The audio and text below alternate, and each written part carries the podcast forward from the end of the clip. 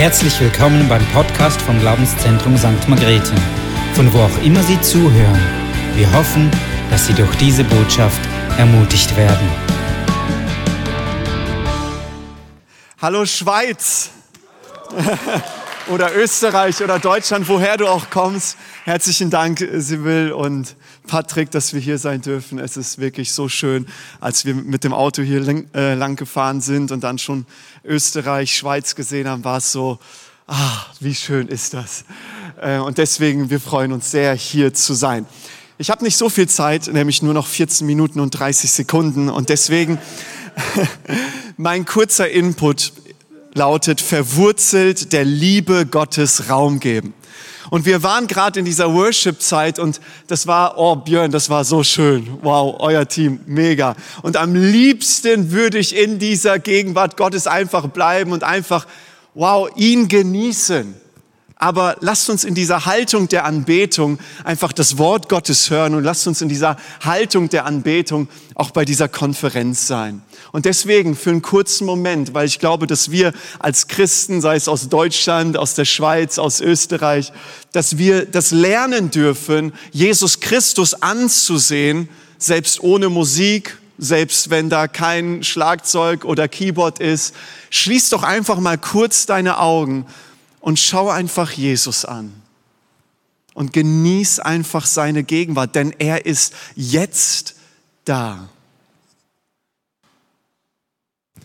Danke, Heiliger Geist, dass du da bist. Danke, dass du Jesus verherrlichst in unserer Mitte. In Jesu Namen. Amen. Amen. Ich glaube, wir dürfen wieder lernen, Jesus anzusehen. Einfach die Augen zu schließen und einfach Du musst auch da gar nichts sagen zu Jesus, sondern ihn einfach ansehen. Und indem du ihn ansiehst, wirst du verwandelt von Herrlichkeit zu Herrlichkeit. Indem du ihn ansiehst, nimmt die Liebe Gottes Raum in dein Leben. Wirst du mehr und mehr verwurzelt in dem, wer Christus ist und wer du durch Christus bist. Amen. Aber lass mich doch noch paar Sätze sagen, bevor wir dann 13 Minuten Stille sind und nur Jesus anschauen. Das wäre auch mal was, ne? So einfach, äh, naja, nächstes Mal vielleicht. Ähm, ich möchte dir sagen, diese Thematik ist so entscheidend und so wichtig für unser Leben, verwurzelt zu sein und in der, der Liebe Gottes Raum geben. Aber was bedeutet das, der Liebe Gottes Raum geben? Ich meine, den Satz, den kennen wir alle, Gott liebt dich, Jesus liebt dich. Aber eigentlich ist dieser Satz revolutionär. Dass Gott uns liebt, als wir noch Feinde waren, hat er seinen Sohn gegeben für uns. Es ist unfassbar. Gott liebt uns. Und es geht darum, und auch an diesem Wochenende verwurzelt zu werden in dieser Wahrheit, damit diese Wahrheit nicht einfach nur im Kopf stecken bleibt, sondern tief in unser Herz kommt, denn dann wird, ein, dann wird etwas passieren, was wir davor noch nicht erlebt haben. Lass mich dir einen Satz sagen, der mein Leben sehr krass geprägt hat. Nämlich, du wirst nie wissen, wie sehr der himmlische Vater dich liebt, wenn du nicht weißt, wie sehr der himmlische Vater Jesus liebt. Du wirst nie wissen, wie sehr der himmlische Vater dich liebt, wenn wir nicht verstehen, wie sehr der himmlische Vater Jesus liebt. Lass mich dir ein kurzes Beispiel geben. Meine Oma ist 97 Jahre alt, Gott sei Dank. Sie ist am selben Tag und im selben Jahr von der Queen Elizabeth geboren äh, und hat sie sogar überlebt, obwohl sie auch im Arbeitslager war und so weiter ähm, in der äh, damaligen Sowjetunion als Deutsche. Ähm, aber meine Oma, ich liebe sie wirklich von ganzem Herzen. Seit über 30 Jahren, also noch bevor ich auf dieser Welt war, hat sie schon für mich gebetet, ja, und betet jeden Tag für uns und die ganzen Kinder und Enkelkinder und so weiter. Ich liebe und schätze meine Oma so wert. Und jetzt musst du dir mal vorstellen, sie würde zu mir kommen und sagen, Viktor, von deinem verstorbenen Opa habe ich noch den Ehering und ich möchte dir diesen Ehering als Andenken an deinen Opa einfach schenken, ein kleines Erbstück für dich. Und äh, ich würde den, diesen Ring von Herzen annehmen. Es würde mich demütig machen. Es würde ja, es wird etwas in mir auslösen. Und sagen wir mal so, ich erzähle dir die Geschichte und der Materialwert von dem Ring sind vielleicht 300 Euro oder 400 Euro Gold wert. Und du sagst, Viktor, diesen Ring möchte ich haben. Und weißt du was, ich gebe dir nicht einfach nur die Materialkosten, sondern ich lege das Zweifache oder Dreifache drauf.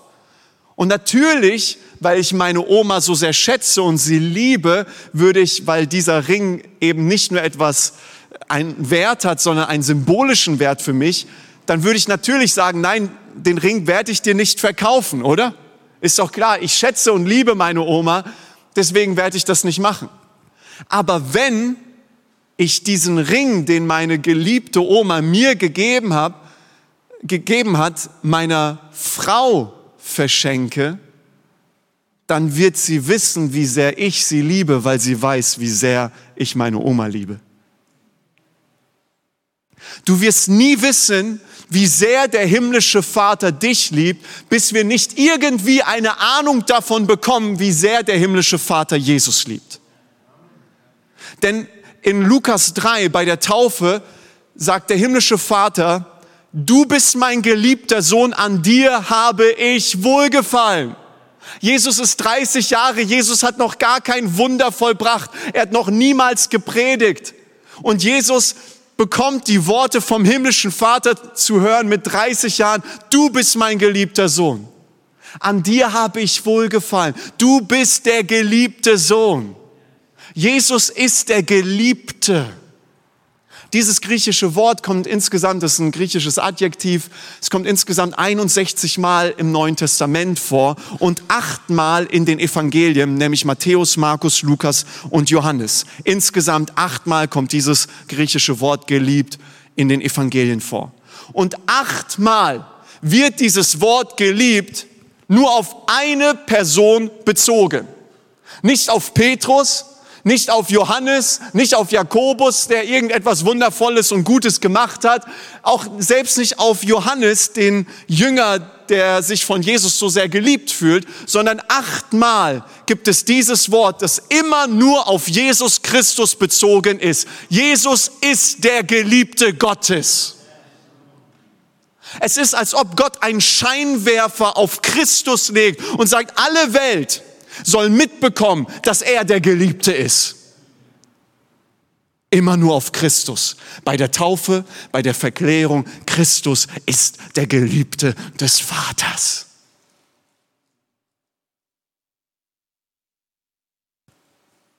Und jetzt kommt's.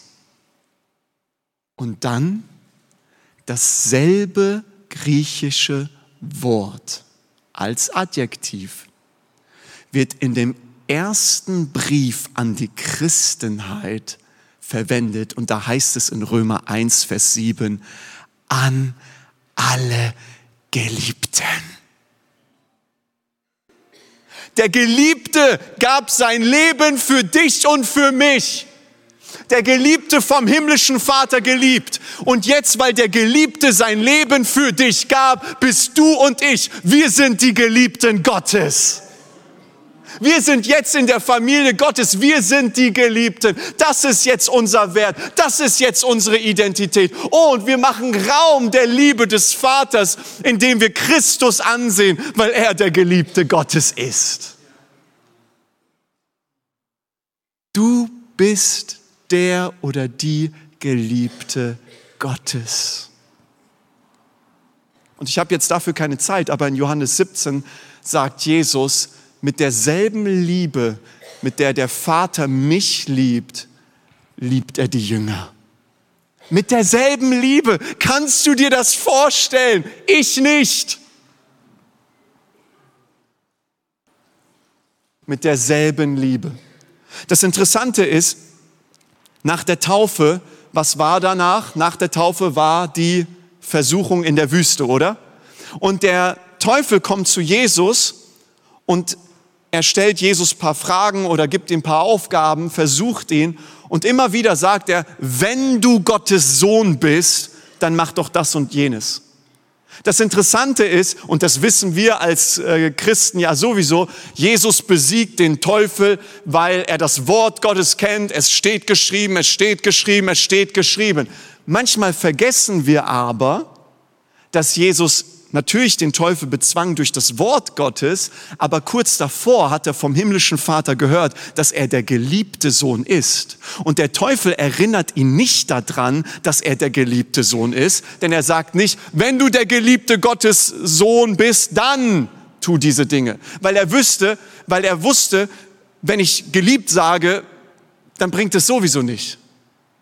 Dann wird Jesus sowieso darauf nicht reinfallen, denn ich möchte ihn versuchen, dass er seinen Wert von etwas bekommt, was er jetzt tun soll, nicht von der Bestätigung des Vaters. Und das, was der Feind tut, er gibt ihn drei Versuchungen und ich möchte es einfach kurz herunterbrechen. Du bist, was du tust, du bist, was du besitzt und du bist, was andere Leute über dich denken.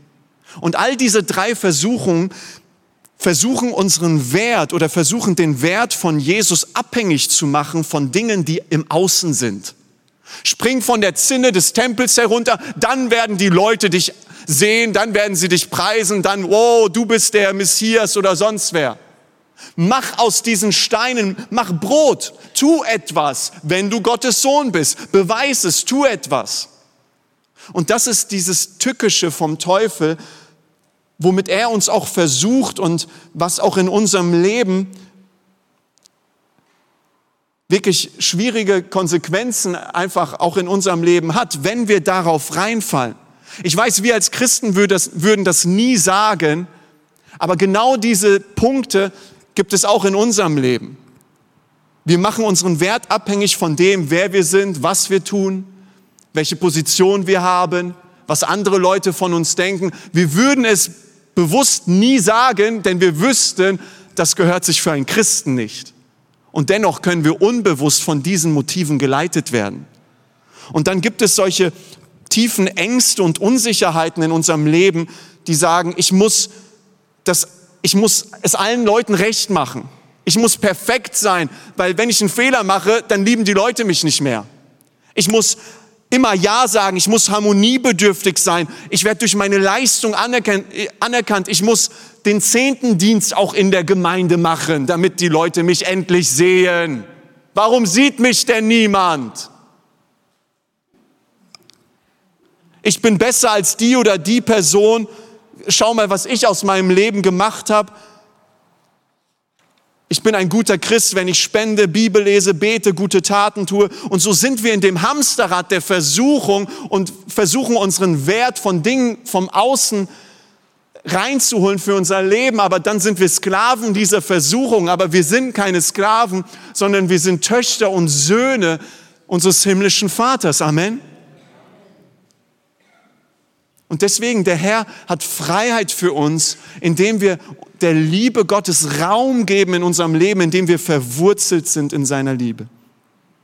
Deswegen heißt es in Epheser 3, Vers 17 bis 19, und ihr seid in der Liebe eingewurzelt und gegründet, damit ihr mit allen Heiligen begreifen könnt, welches die Breite und die Länge und die Höhe und die Tiefe ist und auch die Liebe Christi erkennen könnt, die alle Erkenntnis übertrifft, damit ihr erfüllt werdet, bis ihr die ganze Fülle Gottes erlangt. Die Breite, die Höhe, die Länge, die Tiefe, damit wir die Liebe Christi erkennen. Das ist das Gebet des Paulus für die Gemeinde in Ephesus. Und in der Zeit schreibt er auch den Brief an die Kolosser. Das ist das Gebet des Paulus. Du sollst mit der ganzen Fülle Gottes erfüllt werden. Wie? Nicht indem ich etwas tue, nicht indem ich meinen Wert von irgendetwas hole, sondern indem ich die Liebe Christi erkenne. Jesus liebt dich. Und wenn diese Wahrheit ganz tief in dein Herz fällt, dann bist du verwurzelt, gegründet, fest und stark. Und die Liebe Gottes wird in dir und durch dich freigesetzt werden. Denn die Liebe Gottes ist ausgegossen in dein Herz durch den Heiligen Geist. Und die Liebe Gottes vertreibt jede Furcht. Amen. Und dann wird in dir ein Lied aufsteigen. Gottes Liebe ist so wunderbar. Gottes Liebe ist. Und dann ist es dir völlig egal, ob du singen kannst oder nicht, ob Leute es dir gefallen oder nicht. Es ist dir völlig egal, weil, weil in deinem Herzen ist ein Lied der Liebe Gottes. Gottes Liebe ist so wunderbar. Gottes Liebe ist so wunderbar. Gott Gottes Liebe ist so wunderbar, so wunderbar groß, so hoch. Was kann höher sein, so tief? Was kann tiefer sein, so breit? Was kann breiter sein, so wunderbar groß? Und wenn die Liebe Gottes dein Herz erfasst, werden Lieder in deinem Herzen sein. Du kannst gar nicht anders. Deswegen manche von uns haben ihr Lied verloren. Durch die schwierigen Zeiten, durch die wir gehen. Vielleicht hast du dein Lied verloren, was du in deinem Herzen singst oder mit deinem Mund. Gott möchte dir ein neues Lied schenken. Es ist das Lied über die Liebe Gottes, in dem du an diesem Wochenende die Liebe Gottes erlebst. Deswegen leg doch kurz deine Hand aufs Herz. Heiliger Geist, öffne unsere Herzen Öffne unsere Augen des Herzens zu sehen, wie sehr du uns liebst, Jesus. Und ich bete, dass diese Liebe uns verwurzelt und gründet und festmacht in deiner Gegenwart. In Jesu Namen. Amen.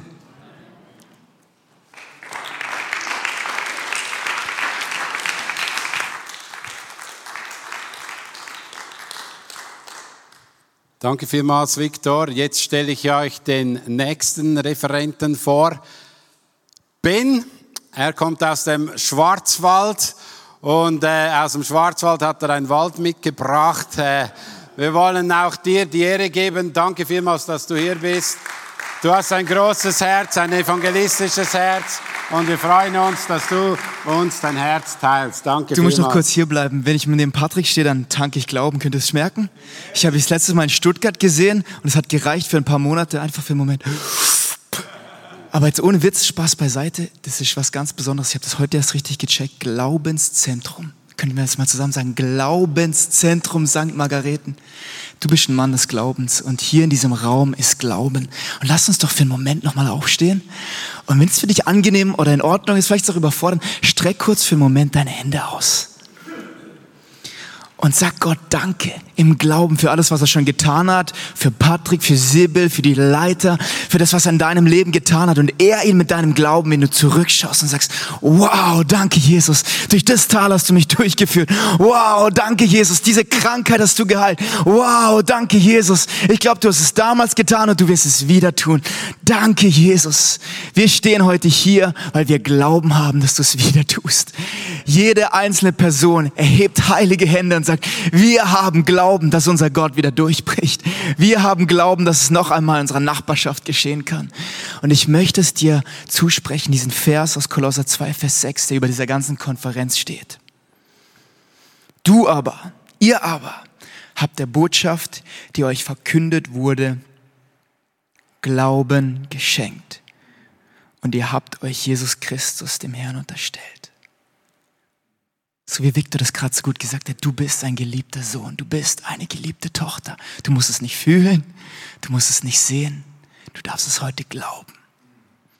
Danke, Heiliger Geist, dass du jeden Einzelnen erfrischt, dass du über diese zwei, drei Tage Glauben aktivierst, der verloren gegangen ist. Dieser verrückte Glauben der Jugend, dieser kindliche Glauben in jeder einzelnen Reihe, dass Wunderzeichen normal werden, weil deine Gegenwart hier ist.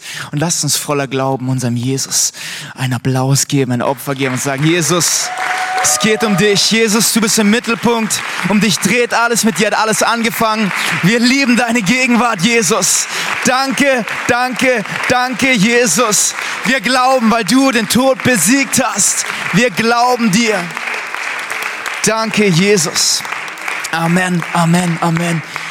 Ihr dürft euch gerne wieder hinsetzen. Versteht ihr Schweizerdeutsch? Ich, ich kann ganz gebrochen Schweizerdeutsch und einmal im Jahr, wenn ich in der Schweiz irgendwo sprechen darf, danke, dass ihr mich eingeladen habt. Vielleicht wird es auch das letzte Mal sein, aber darf ich kurz mein Schweizerdeutsch ausprobieren? Also, ein guter Freund von mir war gerade im Urlaub mit seinem Sohnemann, sieben, acht Jahre, und sie waren in den Niederlanden. War irgendjemand im Urlaub? Irgendjemand im Urlaub? Wer, wer ist schon wieder urlaubsreif? Auf jeden Fall, der Siebenjährige in der Schweiz hat man vielleicht auch einen Hasenschisser. Ein kleiner Hasenschisser. Ich frage ihn, was hast du erlebt? Wie war es in den Niederlanden? Was war das Beste? Er schaut mir an mit solchen grossen Augen und sagt, der Käse. Ich sag, der Käse? Wir alle wissen, der beste Käse kommt von der Schweiz. Wir haben Emmentaler, Appenzeller, Gruyère. Ich will immer noch ein bisschen mehr. Und ich sage zu ihm, in den Niederlanden, da will ich Niederlande. ob, ob Niederlande oder Schweiz oder Deutschland. Ich liebe es hier zu sein, weil Gott liebt die Nationen, Gott liebt dich. So unterschiedlich wir sind, ob wir Käse lieben oder ob wir Raclette lieben oder Fondue oder Schokolade oder ist das alles Käse, I don't know. Aber Gott liebt dich so sehr. Und Victor hat es gerade zu treffen auf den Punkt gebracht. Und ich möchte dir Mut machen, wenn du das manchmal schwer glauben kannst. Ich kenne diese Zeiten in meinem Leben. Ich war ein total schüchterner Junge und ich hätte mich am liebsten immer versteckt. Keiner hätte mich sehen sollen. Ich wäre gerne in der letzten Reihe gesessen, ich habe nicht viel gesagt. Und Jesus hat mich wirklich verändert. Und ich glaube auch, dass Jesus jeden Einzelnen hier verändern kann. Kein Mensch kann das tun, kein Wort kann es tun, aber ein Wort vom lebendigen Gott. Und deswegen sind wir heute gekommen. Deswegen kommen wir morgen zusammen und am Sonntag, weil Gott wieder Glauben freisetzt. Und ein Tool des Glaubens, was Gott uns von Anfang an gegeben hat, war der siebte Tag, der Sabbat. Können wir es mal zusammen sagen? Sabbat. Wir feiern den Ruhetag. Wer hat gern freien Tag? So einen freien Tag extra in der Woche? Ja, ja, sehr gut. Noch ein extra freies Gehalt obendrauf. Ich möchte eine ganz kurze Story erzählen und zwar, wir gehen zurück in den Zweiten Weltkrieg. Die Deutschen sind da nicht ganz so gut weggekommen, deswegen bin ich auch hier, um mich offiziell zu entschuldigen. Wir haben keine gute, glorreiche Vergangenheit, aber ich glaube, Gott wird neue Geschichte schreiben mit Deutschland, mit der Schweiz, mit Österreich, mit Frankreich. Gott liebt die Nation und stell dir so vor, ihr, ihr habt den kürzeren gezogen, ihr, ihr seid auf dem, in dem Beispiel heute Deutschland, okay? Könnt ihr mal kurz winken für Deutschland hier, Deutschland, okay. Und auf der Seite sind die Alliierten. Und die Deutschen waren auf dem Vormarsch, haben ganz Europa eingenommen, Gas gegeben und es war im Prinzip hoffnungslos für die Alliierten, den Krieg zu gewinnen. Und Eisenhower hat sich dazu entschlossen. Ich muss mal kurz fragen, du bist der? Eisenhower. Äh, und dein richtiger Name? Du bist der Eisenhower. Björn. Björn Eisenhower. Und? Stefan. Stefan. Stefan hat zufälligerweise eine Skibootfirma. Und der große Präsident Eisenhower kommt zum kleinen Boothersteller und sagt, wir brauchen Boote. Viele Boote. Und er denkt, ich habe doch keine Kriegsschiffe, wir haben doch keine Kapazität für Kriegsschiffe. Kriegsschiffe. Und zwar hatte der Präsident den genialen Gedanken, und zwar, da wo ich wohne, am Schwarzwald, ist der Rhein in der Nähe. Und das Ziel der Alliierten war es, nur über den Rhein zu kommen.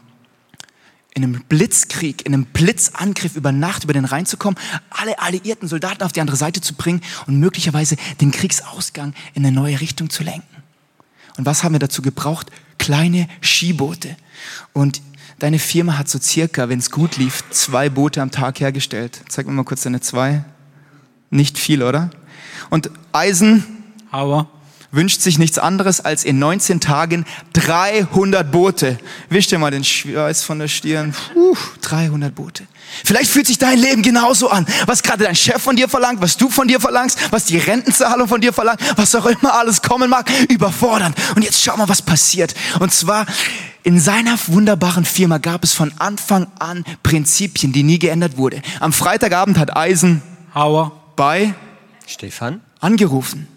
Am Samstagmorgen tagt das Führungsteam von Stefan und sie überlegen, schaffen wir das? 19 Tage, 300 Boote. Wir sind doch Menschen des Glaubens. Wir kennen die in St. Margareten. Das machen wir. Let's go. Und dann kommt der Sonntag. Und seit Beginn der Firma wurde am Sonntag immer nicht gearbeitet. War immer der Tag des Herrn. Und so auch an diesem Sonntag. Am Samstag, ja, wir produzieren 300 Boote. Und am Sonntag still stehen. Alle Maschine, alle Mitarbeiter bei der Familie, in der Kirche. Und dann kommt der Montag in der Firma von Stefan. und rate mal, wie viele Boote hergestellt werden am ersten Tag. Schätze mal. Ruft mal rein. Zehn, zwanzig. Sage und schreibe ein Boot. Ui, jetzt geht's aber nach hinten los. Können wir Gott wirklich vertrauen, auch wenn es herausfordernd ist? Und am zweiten Tag geben sie in der Firma von Stefan. richtig Gas und sie produzieren sage und schreibe zwei Boote. Und am dritten Tag kommt der Bruder von Stefan dazu und sie passen die Herstellung der Boote etwas an. Und dann ist auch schon wieder Mittwoch und mittwochs immer um 16 Uhr wird der Dorfpfarrer eingeladen. Und es gibt für alle Angestellte eine kleine, eine, einen kleinen Gottesdienst, wie hier in St. Margareten. Und Herr Eisen Hauer. ist schon ganz ähm, angespannt. Wo sind meine Boote? Es geht hier um Krieg, es geht um Leben und Tod. Hey Leute, ähm, also es ist schön, dass ihr Gottesdienst macht und dass ihr euch die Sonntage frei nehmt. I want my boats. Ich will meine Boote. Es geht hier wirklich um viel. Es geht hier mehr als um Millionen. Es geht hier um Millionen von Menschenleben. Und siehe da, am Donnerstag plötzlich kommt Geschwindigkeit auf und sie entwickeln eine neue Fertigungsmöglichkeit und innerhalb von 15 Tagen gigantische Fabrikationszahlen. Sie haben ihr Ziel schon vor den 19 Tagen erreicht. Sie haben schon 300 Boote erreicht. Und kurz vor Ende der Tage ruft Herr Eisen Hauer. an und sagt, hey, die anderen Jungs haben Probleme, die kriegen ihre Boote nicht hergestellt. Kriegt ihr noch 100 hin? Und was sagt, Stefan. natürlich machen wir, machen wir, oder 100? Okay. Okay. Und siehe, da ist eine echte Geschichte, kannst du gerne nachgoogeln. Und dann werden 400 Boote in einem Wunder von 19 Tagen hergestellt. Jeder Sabbat wurde eingehalten, jede, jeder Gottesdienst in der Firma wurde eingehalten. Und ich möchte dir heute Mut machen. Mach heute einen Schritt des Glaubens. Mach's nicht für mich oder für Patrick oder für irgendjemand. Mach's für deinen Schöpfer im Himmel, der dich über alles liebt. Und mach einen Schritt des Glaubens. Und ich glaube, wir alle kennen das in unserer Gesellschaft. Ich glaube, auch viele sind hier. Ich habe das heute Morgen wie im Gebet wahrgenommen. Viele, die malochern und arbeiten und kämpfen und machen und tun und machen und tun. Sogar für Jesus und hey, noch ein Gott und noch und mehr und mehr und mehr und mehr und mehr und mehr und mehr. Und wir verpassen eigentlich das Ziel, zu ruhen. Den Ruhetag zu feiern Gott zu vertrauen, dass nur er tun kann. Was nur er tun kann. Er kann 400 Boote in 19 Tagen herstellen. Man sagt, dass in der Bibel geschrieben steht, dass in sechs Tagen die ganze Welt geschaffen wurde. Das sind 400 Boote kein Problem, 300 Boote kein Problem. Und ich möchte nicht zu nahe treten, aber ich glaube auch, was immer dich gerade beschäftigt, könnte es sein, dass der Schöpfer im Himmel eine Lösung für dich hat. Im 2. Mose 20, da lesen wir davon, dass Gott in sechs Tagen alles geschaffen hat und am siebten Tag ruhte er und er heiligte den Sabbat. Er heiligte den Tag. Und ich glaube, in unserer Gesellschaft, wir haben gelernt, diesen Tag zu missachten. Der Sabbat ist weniger ein Tag als ein Lebensstil. Ein Lebensstil, wo wir Gott den ersten Platz geben. Und ich möchte dir zwei ganz kleine Punkte mitgeben. Nummer eins, am Sabbat, stoppe. Stopp die Produktion. Keine Boote. Mach nix. Vertrau auf Gott. Lass Gott arbeiten und ruhe du. Stoppe du. Psalm 111, 10, da heißt es, die Furcht des Herrn ist der Weisheit Anfang. Wenn ich auf meine Knie gehe und sage, Gott, ich kann nicht mehr. Ich vertraue auf dich. Entweder greifst du für mich ein oder ich bin hoffnungslos verloren. Und ich glaube, dass es so eine Zeit für euch alle hier wird. Auch weil ihr schon mal an der Vorkonferenz da seid. Früher am Nachmittag. Gott sieht euren Glauben. Und er sieht euer Herz. Und er wird neuen Glauben freischalten. Stoppe. Lass Gott es machen, was nur er machen kann. Und Nummer zwei, geh in die Stille. Mach mal YouTube aus, TikTok aus, Instagram aus, Spotify aus, die Nachrichten aus, den Fernseher aus, die Bücher aus. Mach mal alles aus. Und eine ganz kleine Illustration, das ist hier eine echte Pflanze aus dem Schwarzwald, die wächst sogar im Winter. Und das ist ein sogenannter Schokoladenbaum. Und zwar wurden Studien gemacht, Tatsache, bei Pflanzen, wissenschaftliche Studien. Eine Pflanze, mit der wurde geredet. Hey, du schöne Pflanze, du wächst gut, gut siehst du aus. Und die andere Pflanze wurde einfach links liegen, gelassen. Das waren Tomatenpflanzen. Was man festgestellt hat, fast forward, dass diese Tomatenpflanze, mit der geredet wurde, dass sie viel mehr Ertrag gebracht hat. Da ist viel mehr Schokolade dran gewachsen. Du hast auf jeden Fall eine Schokolade verdient. Sonst noch irgendjemand bedürftig? Eine Schokolade? Irgendjemand? Ja? Hier, da. Sehr gut. Und schau mal hier. Wenn der, wenn der Mensch schweigt, spricht Gott. Wenn der Mensch schweigt, spricht Gott. Und in den letzten verbleibenden Minuten, so wie Viktor schon den wunderbaren Startschuss gelegt hat, möchte ich dir Zeit geben, dass Gott dich einfach lieben darf, so wie du bist. Vielleicht kannst du das durch eine Schokolade, tut mir leid, das ist leider keine Schweizer Schokolade, aber es ist Zucker. Vielleicht aber hörst du heute zum ersten Mal wieder die Stimme Gottes seit langem, langem, langem. Das ist mein Gebet, dass Gott, ob du in der letzten oder in der ersten Reihe sitzt, dass Gott dich abholt und Gott zu dir spricht. Egal, was dich gerade belastet, egal, was gerade in deiner Zukunft ist, dass du ruhen darfst. Du musst nicht kämpfen. Seid ihr nur still und wartet ab. Der Herr selbst kämpft für euch. Und wenn es schon bei Pflanzen so ist, wie viel mehr ist es bei uns Menschen so? Der Mensch lebt nicht allein von Schokolade oder Brot. Der Mensch lebt von jedem Wort, was aus dem Mund Gottes hervorgeht. Und das Wort Gottes geht gerade hervor. Und wenn du willst, schließ mal für einen Moment deine Augen. Und der verrückte Deutsche aus dem Schwarzwald ist auch gleich leise. Du darfst einfach für einen Moment ruhig sein. Und ich weiß, dass die Gegenwart Gottes hier ist und dass er zu dir spricht. Dass er alte Träume wieder lebendig macht, tote Dinge wieder auferweckt. Da, wo du müde, lau geworden bist, wo du die erste Liebe verlassen hast, dass dieses Wochenende einen neuen Punkt in deiner Geschichte markiert. Geist Gottes spricht zu jeder einzelnen Person. Begegne uns, wenn wir stoppen und wenn wir still werden.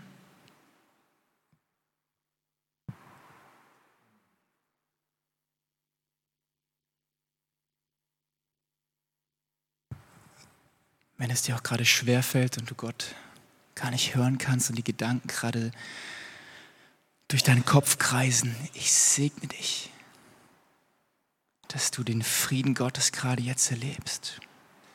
Greif in dir, er ist da. Jesus ist da. Er ist nicht weit weg, er ist nicht böse auf dich. Er liebt dich. Du bist mein geliebter Sohn, meine geliebte Tochter. Ich habe alles aufgegeben für dich. Ich liebe dich. Ich führe dich wieder zu frischen Wassern. Da, wo du gekämpft hast und verwundet wurdest, füge ich dich wieder zusammen. Ich verbinde dir deine Wunden. Da, wo du tief innen drin aufgegeben hast zu glauben. Äußerlich noch alles gut, du gehst in die Kirche, du machst deinen Dienst, du bist treu, aber dein Herz hat mal mehr gebrannt. Komm, Heiliger Geist, mit deinem frischen Feuer, während wir hier zusammen sind. Zünde diese erste Liebe wieder an. In diesem Glaubenszentrum. Ich sehe, das ist wirklich ein besonderer Ort, den Gott sich hier ausgesucht hat, um Glauben in drei Länder zu multiplizieren. Ihr seid eine ganz besondere Truppe, ein ganz besonderer Menschenschlag. Ich kann das spüren, wie die Gegenwart Gottes hier zunimmt und zunimmt. Und viele Menschen kommen werden, einfach nur weil sie gehört haben, hier gibt es etwas, was ihnen Hoffnung geben wird. Geist Gottes, komm.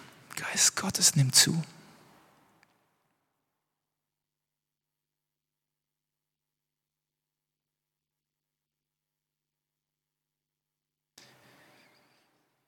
Und ich segne jede einzelne Person, die das hört. Wo auch immer du gerade bist, was auch immer gerade für dich menschlich gesehen so überfordernd scheint. Dass du in den nächsten Stunden und Tagen lernst zu stoppen und still zu sein. Bei deinem Papa auf dem Schoß zu spielen. Er möchte für dich kämpfen. Du darfst loslassen. Und manche Dinge können wir nur empfangen, wenn unsere Hände wieder leer sind und nicht voll mit unseren Sorgen und nicht voll mit unseren Ängsten und voll mit unserer Vergangenheit. Wenn du willst, öffne nochmal im Glauben deine Hände und sag Gott, füll du meine Hände dieses Wochenende mit Geschenken, die nur du geben kannst. Kein Mensch kann geben, was du zu geben hast. Wir vertrauen auf dich, König Jesus.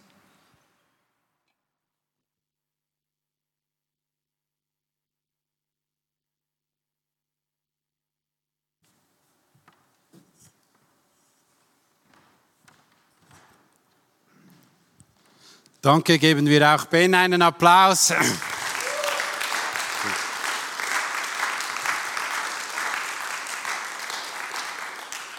Jetzt kommt eine Schweizerin mit englischen Wurzeln. Joanna, wir freuen uns sehr, dass du hier bist. Und äh, ich schätze an euch beiden euer Herz für Gott und eure Leidenschaft. Und wir haben so ein bisschen eine ähnliche Geschichte miteinander erlebt. Und wir essen einmal im Jahr so miteinander und äh, hören einfach zu, was Gott tut im Jahr. Und ich, ich freue mich so sehr auf euch zwei. Tut einen super Dienst und wir lernen gerne von euch. Geben wir noch mal einen Applaus.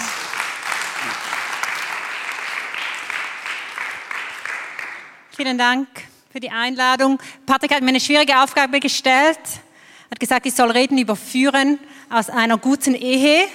Jetzt habe ich meinen Mann mitgebracht, weil ich kann ja nichts erzählen, was er nicht hören darf. Und er kann dann Fragen stellen nach und er. Genau, er hat sein Handy schon bereit. Ja, wir alle führen etwas.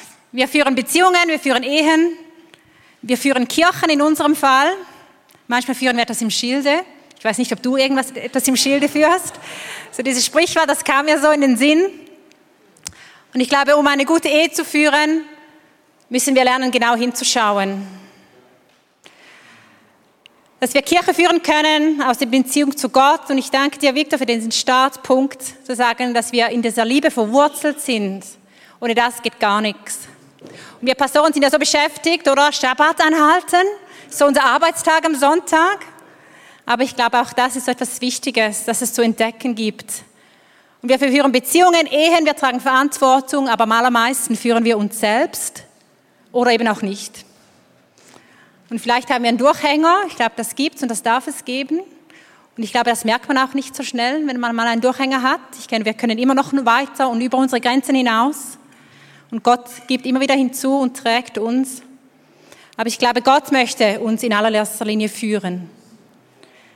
Dass wir in ihm verwurzelt sind, dass es nicht die Umstände sind, die uns führen, nicht die Erwartungen der Leute. Oder eben wie diese, das Beispiel der drei Versuchungen, das hat mir gefallen. Ich dachte, ja, Genau, genau. Es sind nicht die Umstände, es ist nicht das Äußerliche, nicht das, was der Teufel dir einflößt, sondern es ist die Liebe Gottes. Und dass wir führen können, müssen wir uns führen lassen. Aus dieser vertrauensvollen Beziehung, aus diesem Geliebtsein als Startpunkt. Ich muss mich von Gott führen lassen, damit ich mich selbst führen kann, damit ich Kirche führen kann. Aber das ist ganz wichtig und es ist eine Entscheidung und Ehe ist kein Selbstläufer, das wissen alle Verheirateten hier. Das ist immer wieder eine Entscheidung, ein sich immer wieder aufmachen, auch andere Beziehungen, wenn du nicht verheiratet bist. Es ist ein Investment, dich in Beziehungen zu investieren. Es ist manchmal so viel einfacher, dich zurückzuziehen und sagen, ja, wir sind halt so, das ist deine Rolle, das ist meine Rolle. Oder wir können sagen, ich bin Gesetz, das ist mein Dienst, das ist meine Kanzel, das ist meine Kirche. Das ist manchmal einfacher, als zu sagen, Herr, was willst du? Wo sind eigentlich meine Wurzeln? Und ich kann auch nicht führen, wer sich nicht führen lassen will. Und das weiß auch Gott. Und das ist auch wichtig für uns Leiter, das zu wissen. Dass Gott uns führen möchte, dass wir gesetzt sind, Menschen zu führen, aber wenn sie nicht wollen, dann geht's nicht. Und ich glaube, das entlastet, aber das frustriert. Wer ist schon frustriert gewesen über Situationen in der Kirche? Aber auch wir bleiben Menschen, wir bleiben Pastoren als Leiter, welcher Verantwortung du stehst, als Ehemann, als Ehefrau, als Patentante, wir bleiben Menschen, auch als Christen. Wir machen Fehler, wir schießen übers Ziel hinaus. Du vielleicht nicht, ich manchmal schon. Manchmal leidet unsere Familie, unsere Beziehungen darunter. Und ich glaube, das Wichtigste ist, dass wir lernen, Prioritäten zu setzen. Und dass der Dienst nie wichtiger sein darf als Beziehung, als Familie, als unsere Ehe. Das ist so schnell passiert. Und ich, rechte, und ich spreche nicht von der persönlichen Beziehung zu Gott aus dem Jesus-Nachfolgen, sondern von der Kirche als Institution. Es ist so einfach zu sagen, ja, das ist so wichtig, eben meine To-Do-List ist endlos. Aber zu sagen, Stopp, Schabbat, Pause, ich schalte mein Handy aus. Mein Mann kann das. Ich keine Chance. Er kann sein Handy weglegen, 24 Stunden ist er offline, macht seinen freien Tag, setzt sich aufs Fahrrad, fährt einmal um den Bodensee. Ich tue mich schwer, gebe es ehrlich zu. Aber ich muss lernen, meine Prioritäten richtig zu setzen und das Tun in der Kirche, das Führen nicht wichtiger wird als meine Beziehung, als meine Ehe.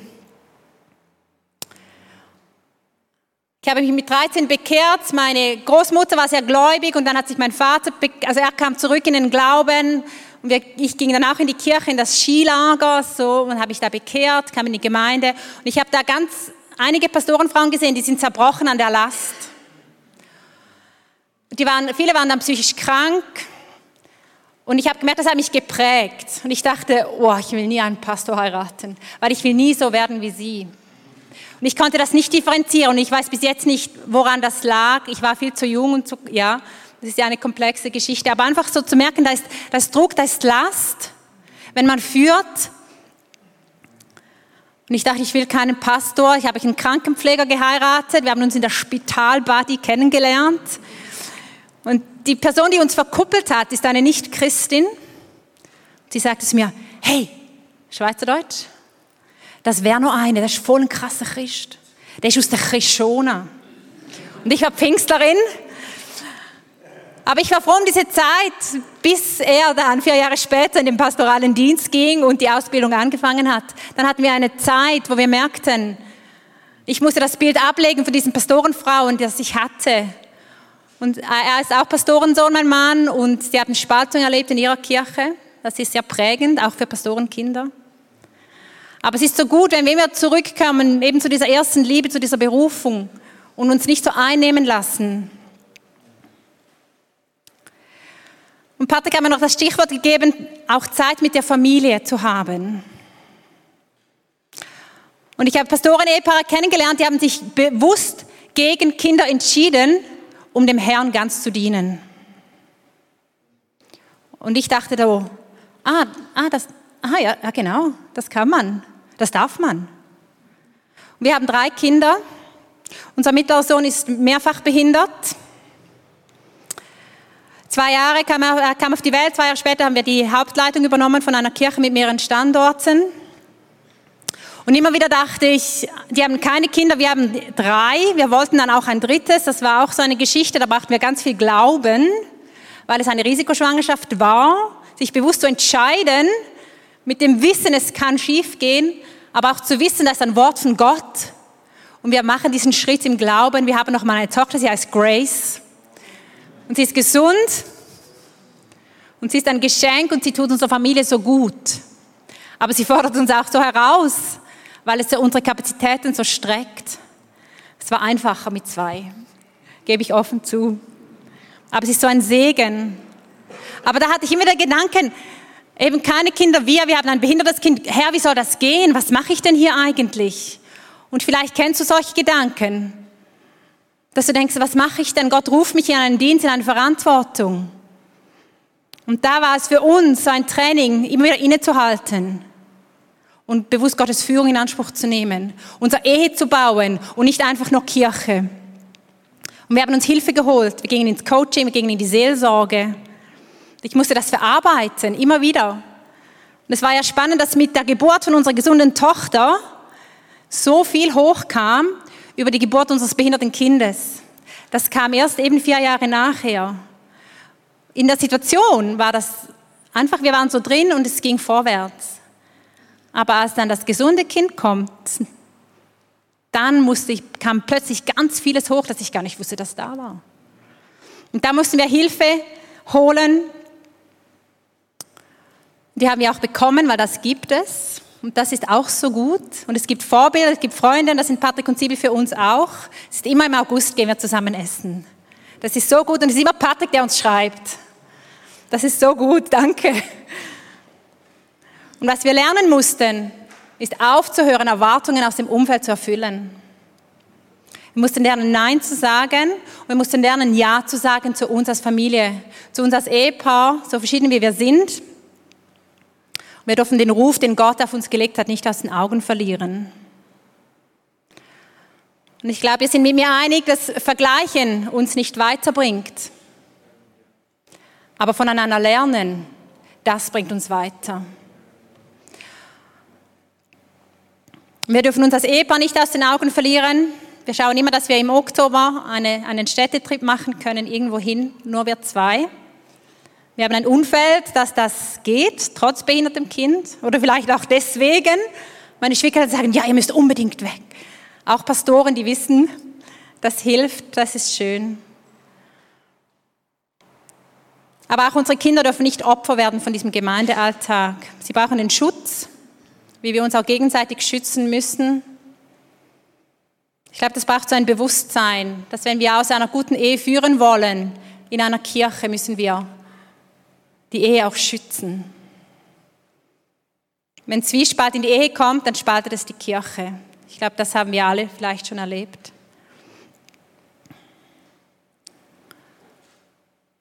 Ich glaube, wir dürfen lernen, indem wir genau hinschauen, dass wir uns führen lassen vom Heiligen Geist, geführt sind von dieser Liebe, die Gott für uns hat. Dass wir daraus Ehe führen können, dass wir daraus auch Kirche führen können, andere Menschen führen können. Und wir alle führen etwas, wir alle führen Menschen, wir alle haben Beziehungen. Und ich, wenn wir an den Missionsauftrag denken, es ist nicht nur, dass du vielleicht eben deine Berufung als Pastor als der Einzige, der führt. Es ist nicht Patrick der Einzige, der führt. Wir alle führen. Wir alle haben ein Umfeld, wir alle Menschen. Und Gott ruft uns, Vorbilder zu sein. Eben die Liebe, die ist ausgegossen in unser Herzen, dass andere Menschen das erleben können. Darum ist es wichtig, ich glaube, das ist so mein Hauptpunkt, dass wir lernen von anderen, dass wir genau hinschauen, uns getrauen, genau hinzuschauen. Und uns nicht einfach im Strudel der vielen Arbeit vertun.